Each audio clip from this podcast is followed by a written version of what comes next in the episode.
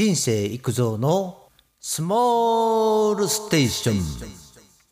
テレビ東京のカンブリア宮殿。エンディング曲知ってました？今日はね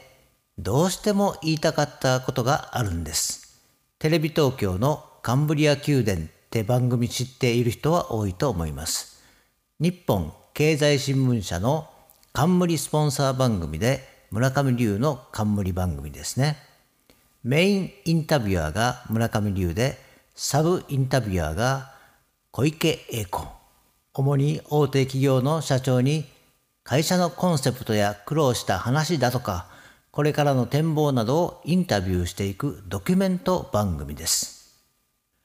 ということで、数年前はちょくちょく見ていたのですが、最近は地上波テレビそのものをあんまり見なくなりました。ただですね、今回は番組の内容の話ではなく、番組のエンディング曲の話です。オープニング曲でなくエンディング曲です。長寿番組とも言える昔からの番組ですから、何度も変わっていると思うのですが、何年前からかは調べていませんが、去年のエンディング曲は浜辺の歌なんです。成田為蔵作曲、林古慶作詞の日本の歌100選にも選ばれた叙情歌ですね。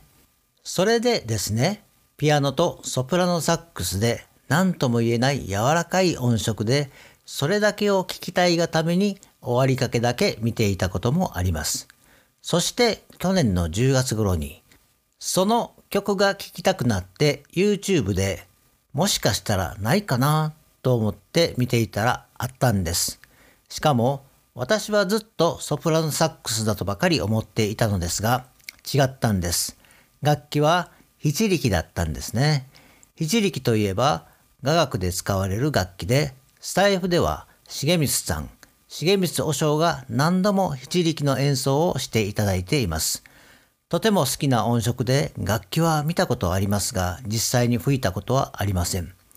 とにかく音程を取るのが難しい楽器だと聞いています。それでカンブリア宮殿のエンディング曲の浜辺の歌は雅楽師の東儀秀樹さんが演奏されていたんです。宮内庁の楽部、音楽部ですかね、に所属されているそうです。一人で琵琶に太鼓にチェロもベースも踊りもマルチな才能を持たれている方で日本全国コンサートも行われているそうです。正直私は調べるまで存じ上げなかったのですが有名な方なのでご存知の人も多いと思います。そのことを知ってからずっと話がしたいと思っていたのですがようやく今日話すことができました。